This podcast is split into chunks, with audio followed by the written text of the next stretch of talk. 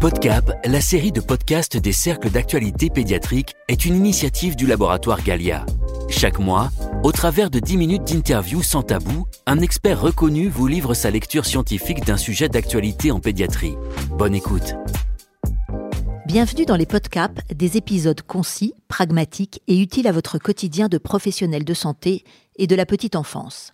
Je m'appelle Raphaël, je suis la rédactrice en chef de ces podcasts et je reçois aujourd'hui Hélène Romano, docteur en psychopathologie clinique, psychologue clinicienne et psychothérapeute. Bonjour Hélène Romano. Bonjour. Alors aujourd'hui, nous abordons le sujet de l'anxiété chez l'enfant, comment la repérer et comment la prendre en charge. Et nous proposons à nos auditeurs votre décryptage pour y voir plus clair sur ce sujet. Alors on parle de l'anxiété de l'enfant, mais comment la différencier de l'angoisse, du stress ou encore de la panique? Alors pour faire simple, le stress, c'est la réaction physiologique face à la peur, et c'est plutôt une réaction euh, adaptée. Si on est un petit peu stressé, ça va permettre à l'enfant d'être vigilant, de faire attention. Ça entraîne la sécrétion au niveau neurophysiologique d'un certain nombre d'hormones. Donc à petite dose, le stress, c'est plutôt salvateur. C'est quelque chose qui permet d'éviter des accidents, par exemple. L'enfant stressé, il va pas mettre sa main euh, au-dessus de quelque chose qui fait, qui risque de le blesser, parce qu'il va être stressé. Le stress peut devenir toxique psychiquement à partir du moment où il y a trop de sécrétion hormonale où là, il va avoir des réactions complètement dépassées et incontrôlables. Donc ça, c'est la réaction physiologique. Et au niveau émotionnel, on a deux cousins, l'anxiété et l'angoisse, qui sont deux formes qui se ressemblent, de, de termes qui sont souvent usités euh, de façon similaire, alors qu'il y a une petite nuance. L'anxiété, c'est vraiment quelque chose qui est beaucoup plus chronique, des troubles anxieux qui vont entraîner une personnalité chez quelqu'un, chez un enfant en particulier, qui a un rapport au monde extérieur avec toujours beaucoup d'inquiétude et beaucoup d'anticipation. Et l'angoisse, c'est la dimension émotionnelle du stress. Il y a un stress et il va y avoir une réaction par rapport à ses proches, par exemple.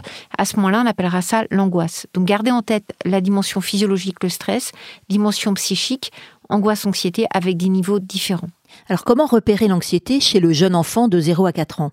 Repérer l'anxiété chez le jeune enfant va d'abord passer par tout ce qui caractérise le développement d'un jeune enfant et en particulier le sommeil, la nourriture et les interactions avec les autres et le jeu. J-E-U-X. Ça, c'est vraiment extrêmement important parce que le jeune enfant ne parle pas. Et le jeune enfant est très sensible aux perturbations de son entourage, de son environnement. Donc, il est particulièrement stressé, stressant et euh, avec euh, facteurs et objets de stress. Et trop souvent, les adultes ont tendance à banaliser parce que comme il parle pas et qu'il se plaint pas, on va pas s'en rendre compte. Donc, le pédiatre en particulier, le professionnel de santé, est vraiment un interlocuteur interlocuteur essentiel pour l'enfant pour repérer ce que les parents ne peuvent pas voir ou ne veulent pas voir parce que c'est inquiétant d'avoir son enfant stressé. Et chez les tout petits, c'est-à-dire ceux de 0 à 1 ou 2 ans, euh, comment se manifeste cette anxiété? Est-ce qu'il y a des points de vigilance particuliers à avoir en consultation? Point de vigilance majeur, c'est le sommeil. C'est souvent la première entrée chez les enfants qui vont présenter un contexte anxieux. Il ne dort plus du tout il est en hypervigilance constante, il surveille. D'ailleurs, en entretien, en consultation, il va vous regarder, vous scruter et pas vous lâcher du regard. Ou alors, il dort, il somnole tout le temps. Et ça, pareil, en consultation, vous n'arrivez pas à le maintenir éveillé ou à obtenir euh, une stimulation euh, quand vous lui parlez, quand vous le bougez un petit peu. Donc, le sommeil est probablement le premier élément, le premier facteur à prendre en ligne de compte. Ensuite, on a l'alimentation des enfants qui ne mangent plus du tout ou qui, au contraire, vont développer une potomanie, qui vont passer leur temps à manger de façon extrêmement compulsive. Donc ça, on repère au niveau de la courbe de poids, c'est relativement facile pour le professionnel de santé. Et sur d'autres facteurs qu'on va repérer, nous, côté psy, mais peut-être moins du côté pédiatrique, parce qu'on est moins formé à ça, c'est la question des interrelations. Les tout petits euh, qui sont stressés, angoissés, ont peur d'être seuls. Donc ils vont avoir des changements d'attitude dans les moments de leur vie où il y a des instabilités, par exemple aller à la crèche, quitter maman, quitter papa, ces moments-là, l'enfant va être davantage euh, en retrait, davantage avec des troubles qu'on va appeler internalisés, c'est-à-dire qu'il va se mettre à pleurer, il va se recroqueviller sur lui-même, il va s'accrocher aux parents, refuser d'aller euh, sur la table d'auscultation, par exemple, ou à l'inverse, il va avoir des troubles qu'on appelle nous externalisés, extrêmement agressifs, bougeant dans tous les sens, et dans votre cabinet, vous allez les repérer parce qu'ils ils vont ils viennent, vous n'arrivez pas à les canaliser. Donc les deux extrêmes au niveau du comportement témoignent que l'enfant est en souffrance psychique et bien souvent c'est lié à l'anxiété. Dernier point d'éléments qui peuvent vous aider en tant que professionnel de santé, ce sont les jeux. De demander à des parents à quoi joue leur enfant. Un tout petit qui ne joue pas, qui change brutalement sa façon de jouer en, en remettant en scène par exemple des choses qu'il a pu voir, ce qu'on appelle des jeux traumatiques, c'est un enfant qui manifeste une anxiété. Alors, on vient de vivre une période particulière liée à la Covid, période durant laquelle ces enfants n'ont connu qu'un entourage fréquemment masqué. Est-ce que vous constatez un impact particulier sur l'anxiété de ces tout petits oui, on a constaté dans les crèches, dans les lieux d'accueil des tout petits, halte garderies, avant même l'école, des enfants qui avaient beaucoup de mal à s'accorder au visage euh, des adultes parce que l'enfant a vraiment besoin de l'intégralité du visage pour arriver à décoder ce qu'on ressent. Un parent ou un adulte qui est rassurant, qui euh, euh, est en colère, ça va se voir dans ses yeux, dans sa mâchoire, dans l'ensemble de son visage. Et là, on a des enfants qui n'ont pas les décodeurs comme les autres enfants avant la pandémie.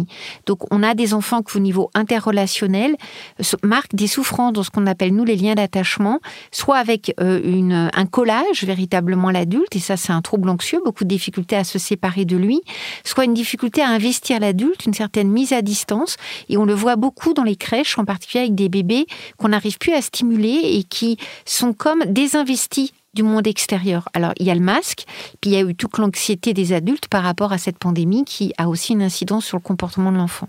Parlons maintenant des adolescents. Quels sont les signaux d'alerte à surveiller? Pour les adolescents, les signaux d'alerte, ça va être essentiellement des adolescents qui vont être dans le retrait, dans le retrait de la vie sociale. L'adolescent qui parle plus à ses parents, ça, ça passe, ça fait partie des moments de la vie de l'adolescence, ce qui n'est pas une pathologie, mais le, besoin de se différencier de son parent passe par des moments où l'ado va s'isoler.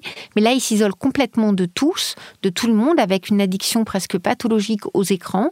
On a eu plus de 60% d'adolescents dans des conduites addictives aux écrans, d'autres produits, et puis des adolescents qui n'ont plus du tout de projection dans l'avenir, qui n'ont plus de confiance dans la vie et du coup qui ne vont plus s'investir dans leur corps, dans leur rapport au corps, dans le rapport à l'autre. C'est une perte d'élan vital qui est assez significative chez les adolescents et même pour un pédiatre qui s'occupe de petits, c'est important de penser aux autres enfants de la fratrie parce que souvent les parents vont profiter entre guillemets du tout petit pour parler de leurs grands.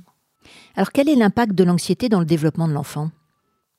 L'impact de l'anxiété, il est majeur à différents niveaux, au niveau des relations, au niveau des apprentissages, au niveau euh, des prises de connaissances par rapport à tout ce qui est acquisition scolaire. Ça peut véritablement paralyser, parasiter un enfant dans son développement. Il peut avoir du mal à apprendre euh, les, connaissances nécessaires pour devenir grand, à apprendre des règles qui lui permettent d'intégrer des interdits pour éviter de se blesser, éviter de se faire mal ou de faire du mal aux autres. Donc ça peut avoir quelque chose de très durable dans ses relations euh, avec lui-même et avec le monde extérieur. Ça peut le mettre en danger, ça peut mettre en danger les autres dans son entourage. Donc c'est pour ça qu'il faut vraiment pas le banaliser.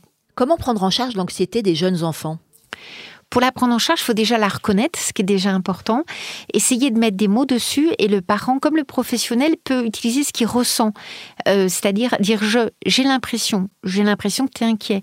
Et même si c'est un bébé, pouvoir lui dire voilà, j'ai l'impression que tu es inquiet, peut-être parce que je suis triste, parce qu'on a déménagé. En mettant des mots sur ce qu'on vit dans le quotidien, ça permet à l'adulte de redevenir disponible psychiquement. Donc on arrive à gérer du mieux possible l'anxiété de l'enfant quand on essaye d'éviter d'en trop peur.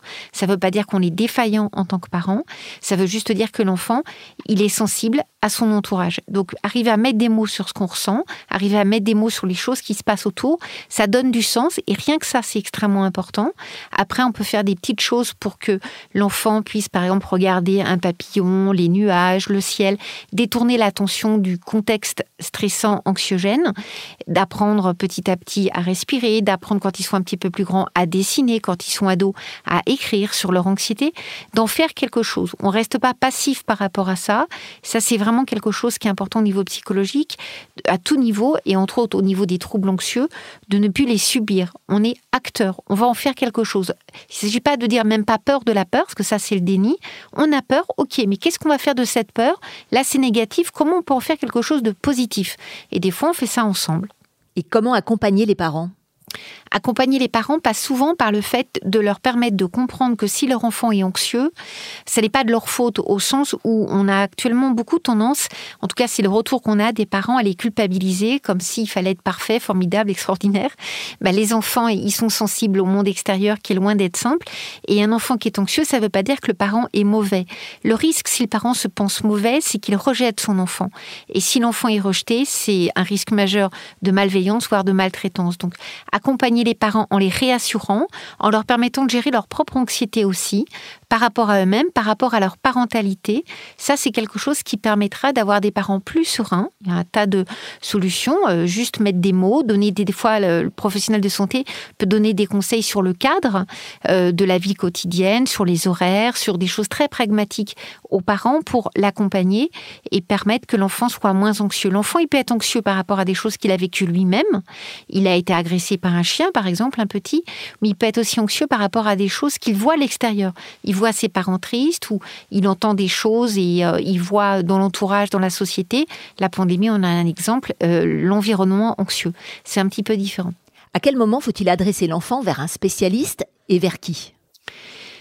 Dès que l'anxiété euh, commence à avoir un impact sur le développement de l'enfant, que ce soit sur son physique, et c'est vrai que les pédiatres sont encore une fois des professionnels très importants parce que un tout petit qui ne parle pas, c'est le corps qui va parler. Donc, il va perdre du poids, il va prendre du poids, il va avoir un retard de langage, il va avoir un arrêt de croissance. Tous ces éléments physiologiques, à partir du moment où ça impacte sur l'enfant, on n'attend pas, on n'attend pas deux, trois ans. Dès qu'on commence à voir au bout d'un ou deux mois euh, quelque chose qui est de l'ordre d'un un trouble physiologique qui peut être en lien avec un trouble anxieux, là, c'est extrêmement important de proposer aux parents un accompagnement. L'énorme difficulté, c'est de ne pas psychiatriser, c'est d'accompagner des fois dans la guidance parentale, sans le jugement de valeur, le pédiatre est souvent suffisant pour accompagner les parents et les réassurer. Si le pédiatre sent que c'est pas suffisant parce que ça nécessite plus de temps, parce que ça nécessite peut-être un repère plus systémique, plus familial, un accompagnement qui est là plus euh, psychologique, il peut y avoir le service de la PMI, de protection maternelle infantile, il y a des associations de guidance parentale et s'il y a besoin, des psychothérapies. Mais il ne s'agit pas de psychiatriser des réactions adaptées. Un tout petit qui n'a pas les mots, il va réagir par le corps quelque chose qu'il comprend pas, ça lui fait peur, il peut être anxieux. C'est pas en tant que tel pathologique, ça le devient quand ça s'inscrit dans le temps et quand ça a un impact sur son physique, sur son développement. Comment communiquer avec le ou les parents quand on constate un trouble anxieux chez l'enfant? Alors, le professionnel de santé est une personne très importante parce que le parent souvent va venir pour des troubles physiologique, corporelle. Et c'est souvent un moment où le professionnel de santé peut repérer de l'anxiété. Donc communiquer avec le parent, si on cible trop directement le parent en disant votre enfant est anxieux, le parent il va se sentir coupable, il va partir en courant, c'est beaucoup plus important et beaucoup plus efficace de parler des autres parents, du contexte social, en disant en ce moment c'est compliqué, il y a beaucoup d'anxiété, comment ça se passe pour vous? J'ai l'impression, je trouve que votre enfant il est comme ceci, comme cela, en fonction de sa spécialité professionnelle. On sent que sur sa spécialité professionnelle, si on est pédiatre, si on est médecin généraliste, si on est sage-femme, si on est péricultrice, ou même si on est kiné, par exemple, on va cibler sur euh, sa spécialité pour vous dire ce qu'on constate et faire le lien éventuellement avec des troubles anxieux. Et ça, ça évite euh, aux parents de se sentir jugés, de se sentir coupables, et c'est plus facile à ce moment-là pour eux d'entendre les messages de prévention et les éléments de repérage dans la guidance parentale qui peuvent être transmis. Est-ce qu'il y a un comportement particulier à adopter face à un enfant anxieux de la part du professionnel de santé?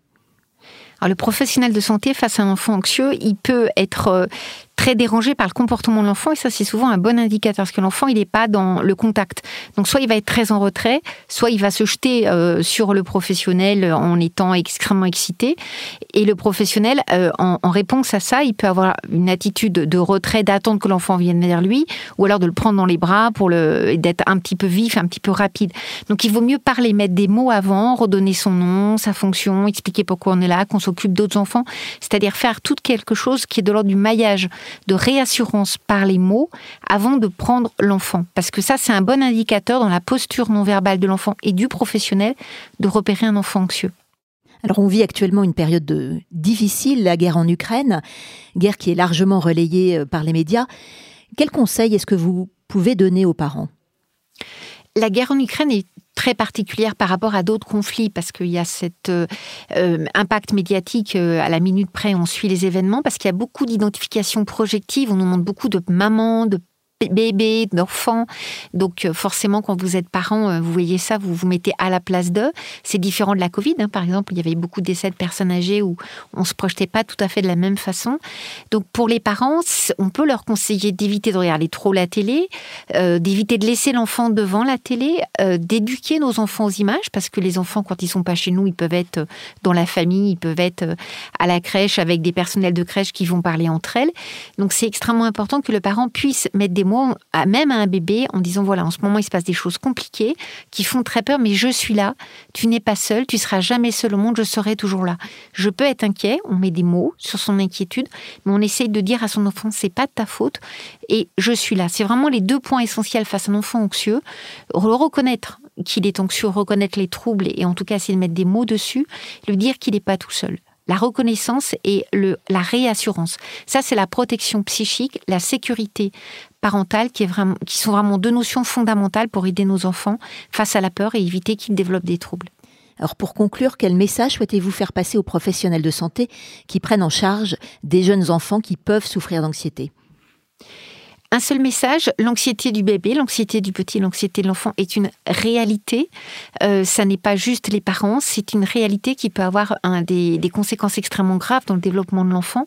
Donc le reconnaître et oser se poser la question, c'est vraiment important. C'est souvent une question qu'on va pas poser parce que ça paraît banal, ça paraît pas si grave que ça. Si on la prend pas en charge, ça peut devenir extrêmement compliqué. Donc il vaut mieux pouvoir en parler rapidement, ne serait-ce que sur les troubles du sommeil, plutôt que de le laisser les choses s'envenimer et faire qu'après, l'enfant ait des troubles vraiment beaucoup trop envahissants pour être réglés rapidement. Eh bien, merci beaucoup Hélène Romano pour ces éclairages. Merci. Ce podcast vous a été utile? Alors ne manquez pas de le liker, de le partager et d'en parler à vos confrères. Rendez-vous le mois prochain pour aborder un autre sujet lié à la pédiatrie et l'alimentation infantile. L'équipe de rédaction des podcasts du laboratoire Galia vous remercie de votre écoute.